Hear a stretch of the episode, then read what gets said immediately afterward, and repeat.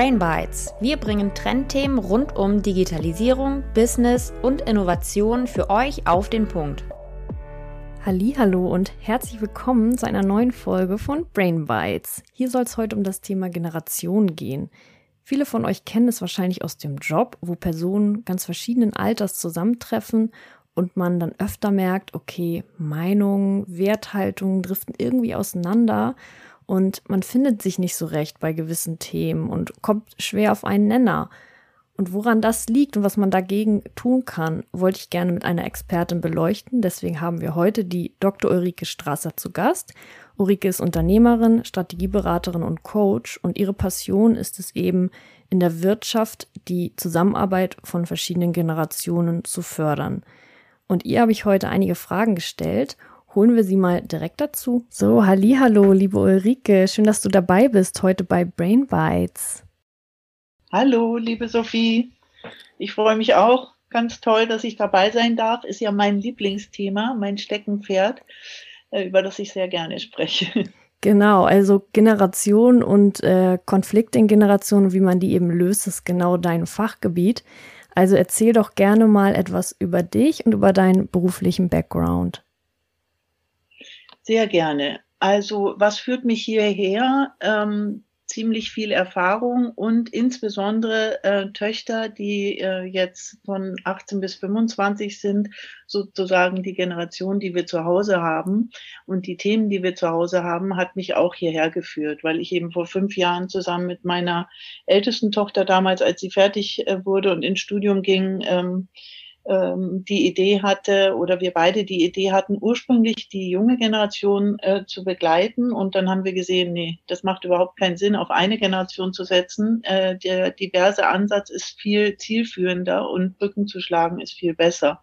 Jetzt vielleicht noch mal kurz zu meinem Hintergrund. Ich bin BWLer und habe 20 Jahre in der Unternehmensberatung gearbeitet und da ging es, äh, wie man sich vorstellen kann oder weiß, um Zahlen, Daten, Fakten und der Mensch hat nie eine große Rolle gespielt.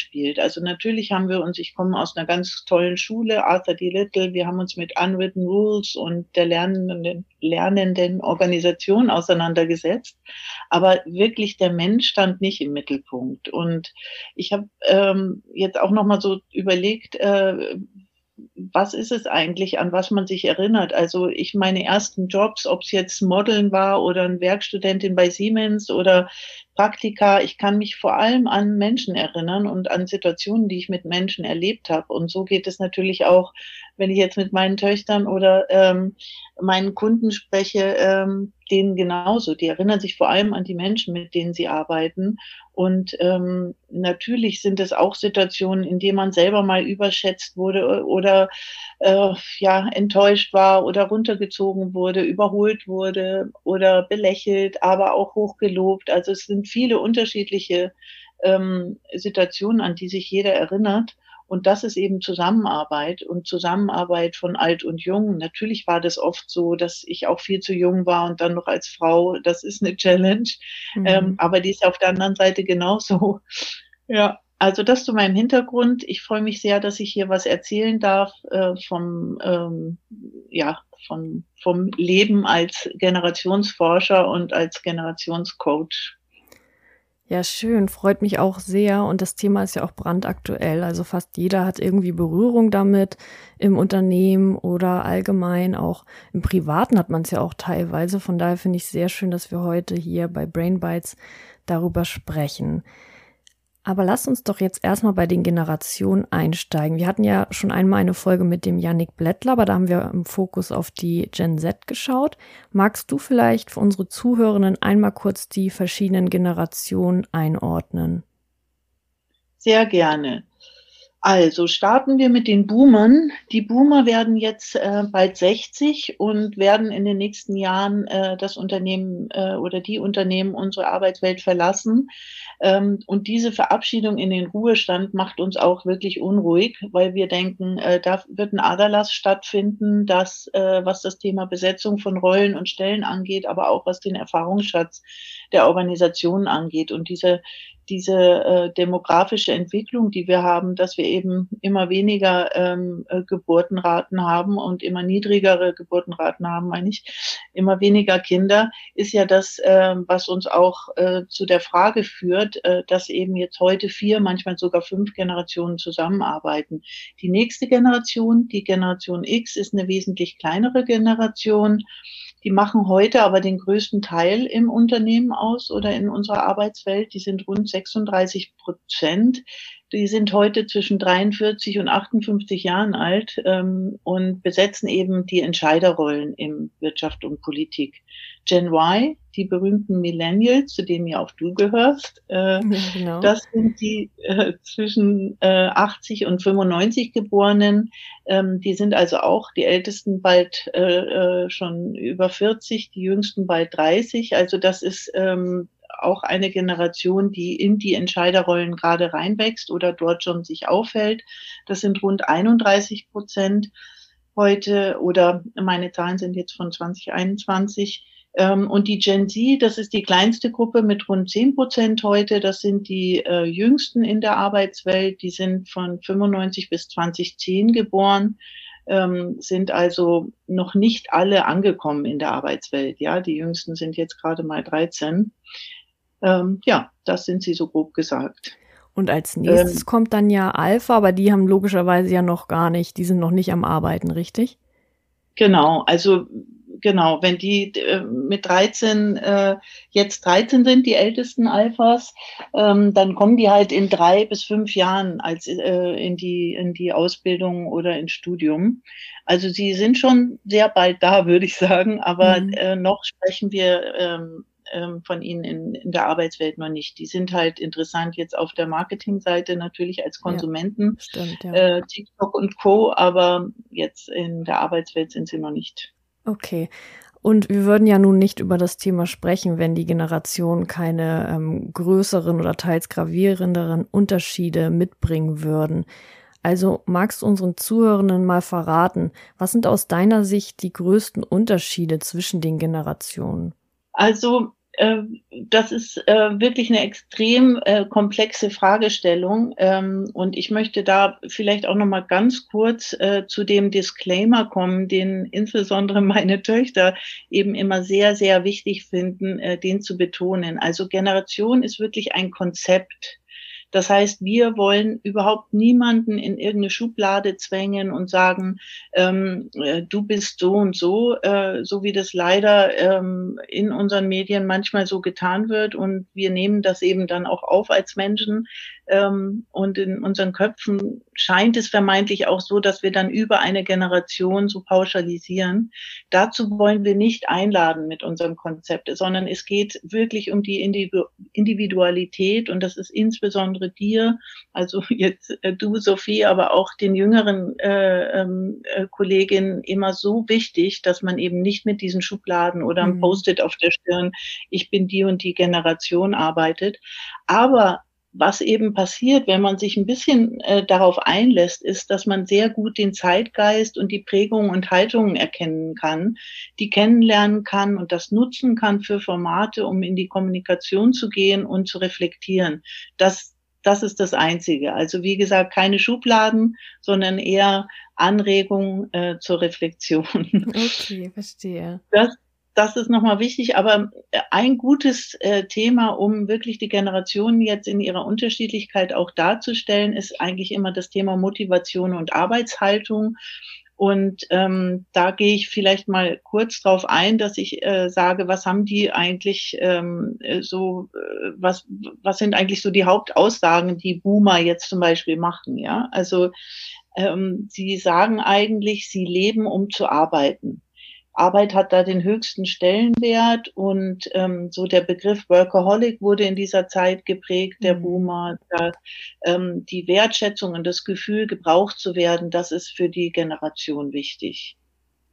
Jetzt ähm, kam dann danach die Generation X, ähm, die sich viel mehr ähm, auf das Privatleben äh, konzentriert haben und äh, Karriere in den Blick genommen haben. Zeit ist viel wichtiger als Geld, kam in dieser Zeit auf. Ähm, Work-Life-Balance sind Themen, die da aufgekommen sind. Die Individualität war schon wichtiger. Das heißt, die Gen X hat eher gesagt, wir arbeiten, um zu leben. Also haben das fast umgedreht, was die Boomer vorher gesagt haben. Oh, verstehe. Wie war es jetzt bei der äh, Gen Y? Ähm, alle sprechen davon, Purpose ist das äh, wichtigste Sinn und aber auch Spaß sind wichtiger als die Karriere. Das Privatleben hat einen noch höheren Stellenwert als in der Generation davor, die schon noch eher Daten, Fakten, Zahlen getrieben war. Ähm, also äh, Work-Life-Blend ist ja so das Thema gewesen dann der Gen Y. Es geht viel um Selbstverwirklichung, vernetzt sein. Das heißt, Leben ist Arbeit ist eigentlich so das Motto äh, der Generation Y. Und ähm, jetzt die Gen Z, wenn man die sich anguckt, ähm, da geht es wieder ein bisschen in die andere Richtung. Äh, man kann da auch schon feststellen, dass es eben in so Wellenbewegungen funktioniert. Äh, der Zeitgeist entwickelt sich jetzt eben in die Richtung, Arbeit ist nur ein Teil des Lebens. Äh, während eben die Vorgängerrevolutionäre äh, sozusagen, die Gen Y, ähm, in Kauf genommen haben, dass so ein Work-Life-Blending stattgefunden hat und sie manchmal eben diese klare Trennung von Beruf und Privatleben dann nicht mehr hinbekommen haben, was ja auch viel in Richtung ähm, Überlastung äh, zu Überlastung geführt hat, sagt die Gen Z jetzt wieder, nein, wir wollen eine klare Trennung von Beruf und äh, Privatleben und ähm, was ihnen aber insbesondere auch sehr wichtig ist, sind eben klare Strukturen und Sicherheit, Entwicklungsmöglichkeiten. Sie wollen ganz genau wissen, ähm, ähm, um was es geht, was ist Arbeit, was ist privat. Okay, Ulrike, also du bist ja auch aktiv im Cross-Gen-Coaching, so nennt sich das. Ich kann mir da jetzt auf den ersten Blick nur grob was drunter vorstellen. Magst du das noch mal ein bisschen erläutern? Ja, sehr gerne. Also Cross-Gen-Coaching ähm, habe ich jetzt eben wahrscheinlich geprägt, den Begriff. Äh, ganz ähm, einfach heißt es, wir arbeiten auf drei Ebenen. Wir arbeiten mit dem Mensch, mit dem im Eins zu eins Coaching, wir arbeiten mit Teams, ähm, arbeiten da eben in äh, Formaten wie jetzt dem Gen Talk oder arbeiten an einem Mindset, was eben eine, in einer Teamentwicklung entwickelt werden kann beispielsweise oder mit Blick auf Organisationen als dritte Ebene. Und da möchte ich gerne auf ein äh, Projekt hinweisen, auf das ich jetzt gerade besonders stolz bin. Wir arbeiten sehr viel mit Role Models und Vorbildern. Das ist ja eben gerade junge Menschen arbeiten mit Vorbildern und wir möchten eben die eher unbekannten Vorbilder nach vorne bringen, weil wir denken, das hat dann eine Nähe, die auch noch mehr inspiriert und vor allen Dingen eine größere Wirkung hat. Und da äh, haben wir jetzt eben ein neues Projekt mit Bayersdorf, in dem wir Role Model Tandems nach vorne bringen und ihnen aus den Grassroot Communities, also den äh, Diversity and Inclusion Communities von Bayersdorf, Role Models ähm, äh, uns benennen lassen und die auch befragen, fragen, was hat das eigentlich auch für einen Einfluss auf dich jetzt, dass du benannt wurdest als Role Model, um eben den, diese, diese 100 Prozent, die eigentlich Vorbilder und Role Models auf die Kultur des Unternehmens einzahlen, um das nochmal auch nach außen zu stellen. In dem Bereich forschen wir auch, ja. Also ganz kurz Cross-Chain Coaching. Ja, tolles und spannendes Projekt, wirklich. Du hast mir das ja schon mal kurz erklärt.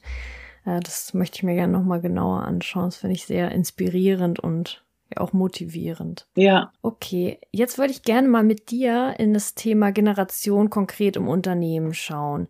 Wie ist denn das jetzt, wenn in einem Unternehmen verschiedene Generationen aufeinandertreffen? Ist dann ein Konflikt zwischen den Generationen vorprogrammiert?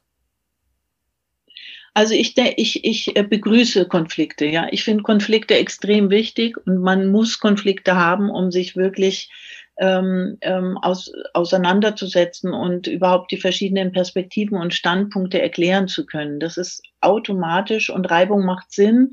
Da, dadurch entsteht erstmal echte Weiterentwicklung. Mhm. Dass wir das jetzt nicht immer sofort auch so toll finden, wenn wir in Konflikte gehen, insbesondere wenn wir vielleicht auch persönlich geprägt sind und Konflikte eben eher ähm, äh, versuchen zu vermeiden.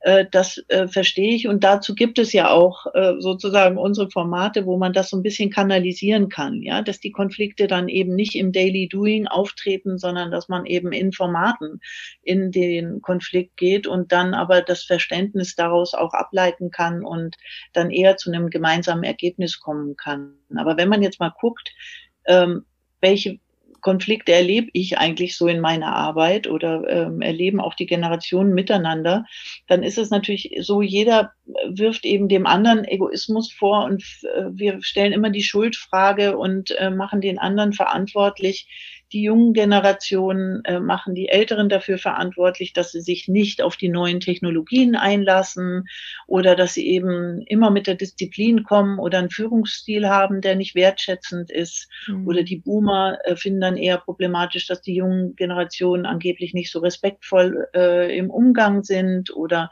die Gen Y ähm, achten auf das Thema Work-Life-Balance besonders so.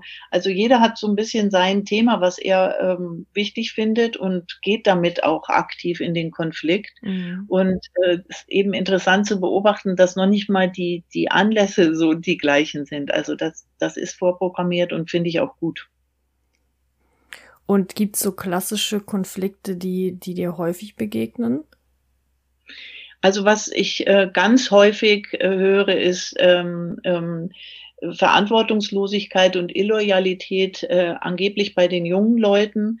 Ähm, wir wissen es alle, also die Fluktuation in den Unternehmen, äh, die Raten steigen, äh, junge Unternehmen, äh, junge Leute verlassen das Unternehmen sehr viel schneller als ältere Unternehmen und die ähm, äh, dann sind die Vorwürfe auch ganz schnell da, dass man eben verantwortungslos ist oder illoyal oder was ja. um wirklich um 17 Uhr lässt du den Löffel fallen, ja. äh, den den Stift fallen und verlässt äh, den Arbeitsplatz, das kann doch nicht sein. So, also diese Konflikte äh, höre ich schon ganz viel und dann muss man sich wirklich an einen Tisch setzen und dies als Missverständnis aufräumen. Wenn man nämlich dahinter guckt und versteht, warum derjenige so handelt, dann ähm, ist es eben viel einfacher. Und dann kann man sich eigentlich erst auch dem wichtigen Thema diverse äh, Zusammensetzung ähm, äh, widmen. Dann kann man erst die Perspektiven wirklich benennen und da auch zuhören. Und ist das Thema Generationskonflikte einfach etwas, was jetzt neu aufgekommen ist, weil es uns mittlerweile ganz gut geht und wir uns sowas widmen, also dem Thema widmen können? Weil grundsätzlich gab es ja auch früher schon verschiedene Generationen. Oder was hat sich da jetzt geändert? Nee, also es ist so, dass es diese Konflikte sicherlich schon immer gab. Sie wurden auch ähm, sozusagen ausgeführt, aber sie wurden äh, ignoriert, wenn es dann um, äh, um die sachliche Ebene ging. Man hat eben viele Jahre versucht, das eben auf einer sachlichen Ebene zu lösen und erst heute durch dieses Bewusstsein, ich denke auch, äh, wenn ich jetzt zurückgucke, vor zwölf Jahren habe ich mit äh, dem Mensch in der Organisation das erste Mal mich beschäftigt. Mhm. Genauso ist es viel vielen, vielen anderen auch gegangen. Und das heißt, wir äh, holen das ja jetzt erst ins Unternehmen rein und diskutieren das auch erstmalig. Ähm, und vorher wurde es eben nicht diskutiert. Man hat immer wieder versucht, auf sachlicher Ebene äh, Nebenkriegsschauplätze ohne Ende aufzumachen und äh, sich da abgearbeitet ohne eben auf die menschliche Seite zu gehen. Und dadurch, dass wir den Blick jetzt geändert haben und das jetzt auch dank deiner Generation, ehrlich gesagt, äh, so stark in den Vordergrund gerückt ist, dass der Mensch im Mittelpunkt stehen muss, wir sind alle Menschen, mhm. Dadurch ist es erst möglich geworden, auch das als den Konflikt zu besprechen und das auch im Unternehmenszusammenhang zu besprechen. Also neu ist das Thema nicht, dass wir uns damit beschäftigen, ja. ist neu. Okay, das finde ich spannend, dass ja auch so eine gewisse Evolution jetzt stattgefunden hat. Aber jetzt mal provokant gefragt, sind dann Teams bestehend aus wenigen Generationen am erfolgreichsten, weil sie vielleicht weniger Reibungspunkte haben? Ja, also man könnte das meinen. Und äh, vielleicht äh, auf den ersten Blick sagt man auch, okay, einfacher ist es, aber mhm. nein, nein, also aus meiner Sicht ganz klar das Gegenteil. Ich denke, ähm, und kann das aus äh, der vielen Erfahrung in ähm, Cross-Gen-Projekten auch sagen, Diversität ist eine Chance, die auch von vielen genutzt wird und für unsere Zukunftsfähigkeit ähm, auch wichtig. Ich weiß, es kostet viel Kraft, aber es lohnt sich. Am Ende wird die Qualität der getroffenen Entscheidungen besser. Also es gibt da auch äh, Daten, die eine super klare positive Korrelation zwischen Anzahl jüngerer Vorstandsmitglieder und der Gesamtrendite für Aktionäre mhm. ähm, zeigen. Also ist eindeutig ein Vorteil, was ich auch vorhin ja so ein bisschen schon angesprochen habe, dieses institutionale Wissen sozusagen oder das Know-how, was die älteren Generationen jetzt haben, das muss ja bewahrt werden und das muss, muss auch für die zukünftigen Generationen nutzbar ähm, äh, bleiben. Deswegen ist das auch ein Vorteil von diversen Teams, dass wir das hinkriegen, ähm, das Wissen zu bewahren. Und das letzte, wichtigste, was eigentlich ähm, äh, eben den Mensch auch wieder in den Mittelpunkt stellt, ist, es ist eben integrativ und engagiert und inklusiv, wenn wir ein altersdurchmischtes Team haben. Ja, mhm. das wird dadurch unterstützt, wenn wir ähm, uns anders entscheiden, können wir, können wir andere nicht ähm, mit einbeziehen. Und du hast vorhin gesagt, dass äh, gerade jetzt mit äh, meiner Generation auch so ein bisschen Wandel kam, der Mensch mehr in den Mittelpunkt gerückt ist. Würdest du sagen, dass jetzt eben gewisse Generationen, vielleicht ist es dann auch sogar meine, so eine gewisse Mediatorrolle hat, weil sie die ähm, ältere, aber auch die nachfolgende Generation noch am besten verstehen kann und so vermitteln kann? Ja, also ich äh, würde auf jeden Fall sagen, junge Generation. Und dann würde ich sagen, dass, äh, dass es eher noch in die Richtung geht, also die jüngeren Millennials und dann vielleicht zusammen mit den Gen Zern. Es ist eben so auch von, äh, von der äh, Theorie her, es ist in dem Alter bis 14 findet eigentlich ein Modellieren statt. Da siehst du was, wie es in deiner Umgebung so gemacht wird und ähm, ähm, überlegst so, okay, wie könnte ich es denn machen? Und dann gehst du ja äh, als junger Mensch raus, als Teenager und sozialisierst dich, gehst ähm, in das soziale Leben. Und das haben eben jetzt die jungen Generationen sehr viel auch gemacht oder machen es immer weiter mit Social Media und der Digitalisierung.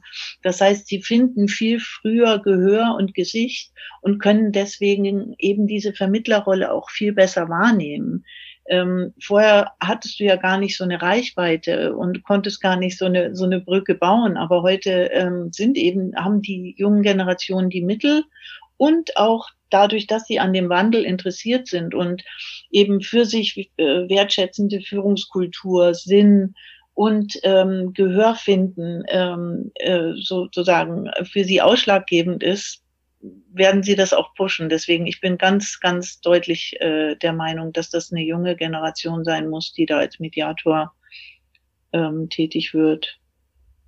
Schön, große Verantwortung auf jeden Fall. Aber auch ja, toll zu sehen, dass man ja was prägen kann in dem Moment auch. Also ja, genau. die Arbeitswelt also, ja auch gestaltet.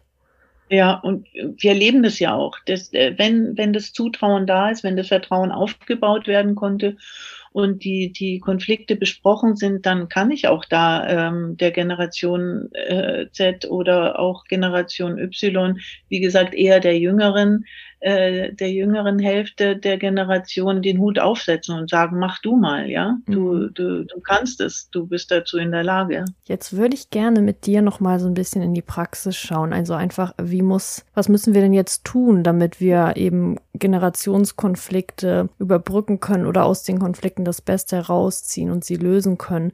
Deswegen meine Frage an dich, wie muss denn eine Organisation aufgestellt sein, damit die generationsübergreifende Arbeit optimal stattfinden kann? Das ist eine gute Frage. Ähm, es ist ja so, das, was ich gerade gesagt haben, äh, habe, ist, die Unternehmen machen sich jetzt seit, was weiß ich, fünf Jahren, höchstens zehn Jahren äh, darüber Gedanken, dass wir auch Menschen sind in den Organisationen. Ja. Und äh, ähm, wie kann man das jetzt eben äh, institutionalisieren? Wie kann man das in Strukturen festhalten?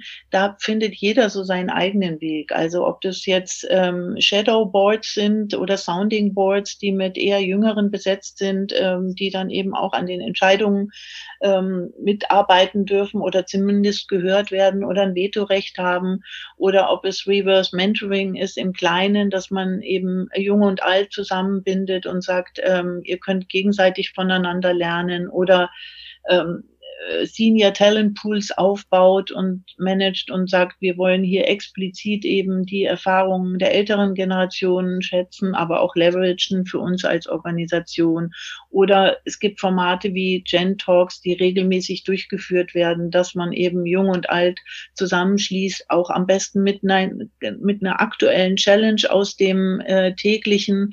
Wie können wir das als explizit, also auch drauf gucken? Wie können wir explizit die unterschiedlichen ähm, äh, Blickwinkel und Perspektiven der Generationen da äh, zusammenbringen? Jetzt muss ich, ich einmal kurz reinfragen. Du ja? hast gerade so zwei Boards erwähnt. Das hat mir jetzt nichts gesagt. Was, was ist das?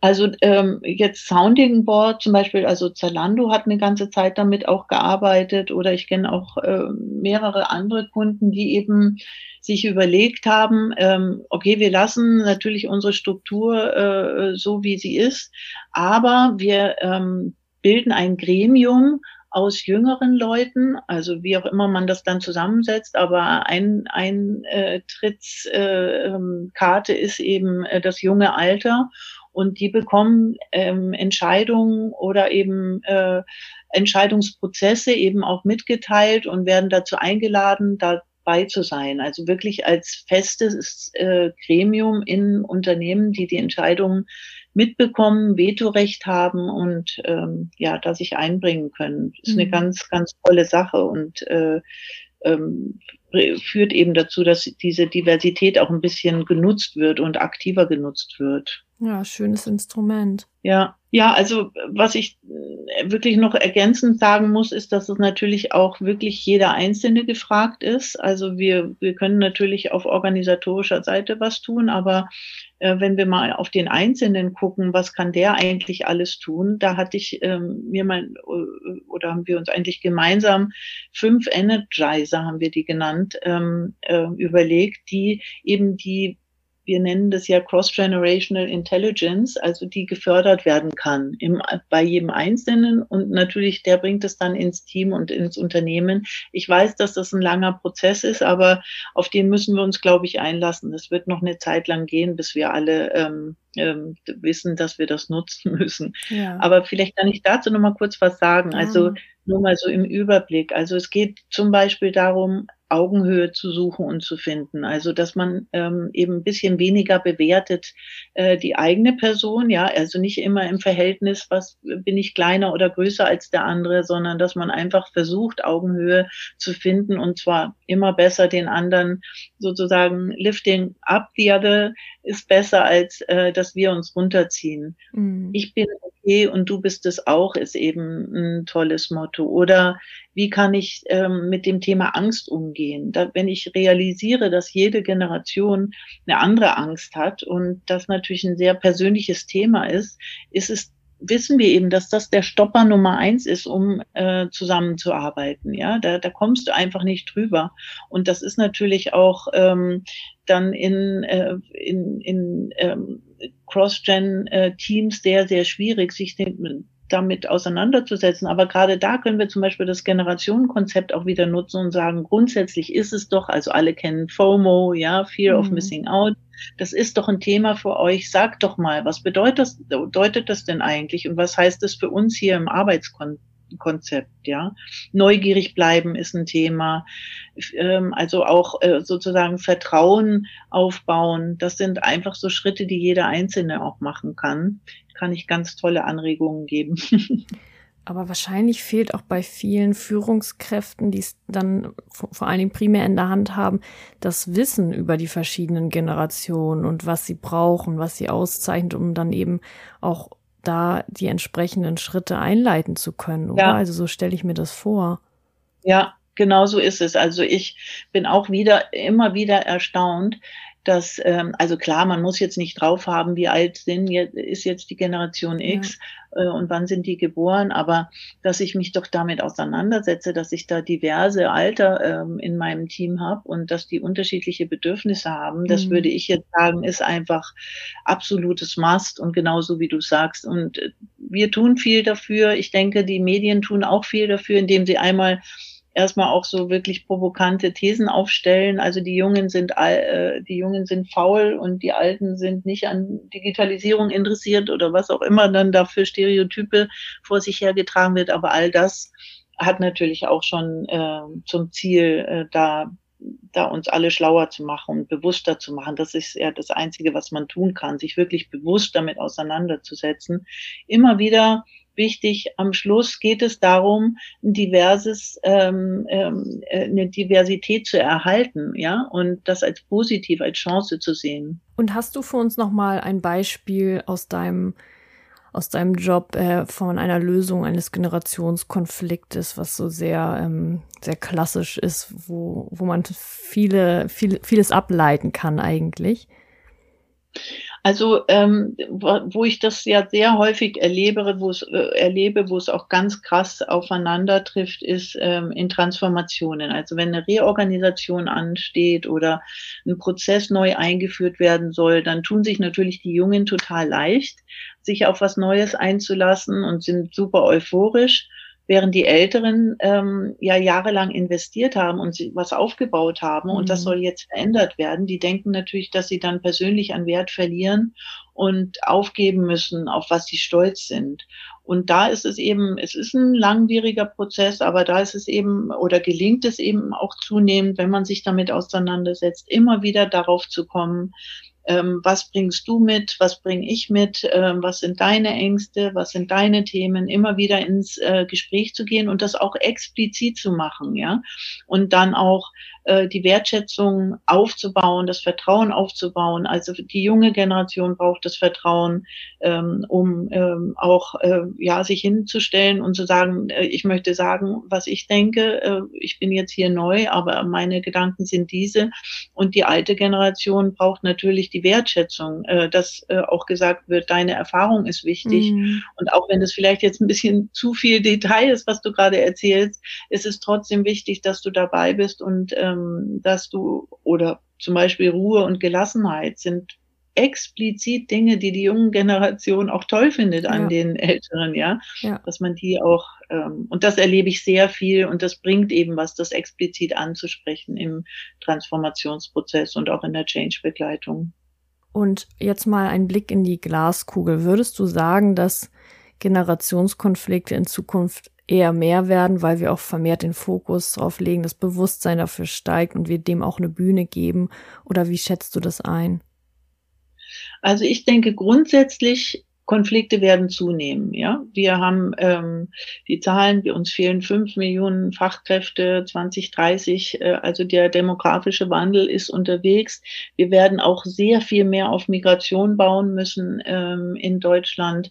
Die De Diversität wird auf allen Ebenen zunehmen und natürlich werden auch die Konflikte zunehmen. Aber wenn wir das Verständnis jetzt immer gleich mitentwickeln und sagen, das ist eine Challenge, aber wir äh, sehen diese Challenge als äh, Chance und bauen äh, uns Kommunikationsformate und ähm, Konfliktmanagement-Formate auf äh, und lernen, äh, sie zu handhaben, dann sehe ich da nur positiv in die Zukunft.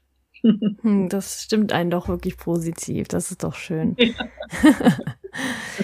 Okay, liebe Ulrike, wir sind am Ende der gemeinsamen Folge anbelangt und ich möchte dir ganz herzlich danken für deine Insights. Du hast mir erzählt, du hast auch ein gesamtes Buch zu dem Thema geschrieben, deswegen ist es gar nicht so leicht, das runterzubrechen auf eine kurze Brain Bites Folge, aber ich denke, das ist uns sehr, sehr gut gelungen und ja, herzlichen Dank für deine spannenden Insights. Ja, vielen, vielen Dank auch für deinen Interesse und dein Engagement dafür. Es freut mich total, dass äh, das geklappt hat. Vielen, ja, vielen Dank. Sehr gerne. Dann wünsche ich dir noch einen schönen Tag und allen Zuhörenden viel Spaß bei der nächsten Folge.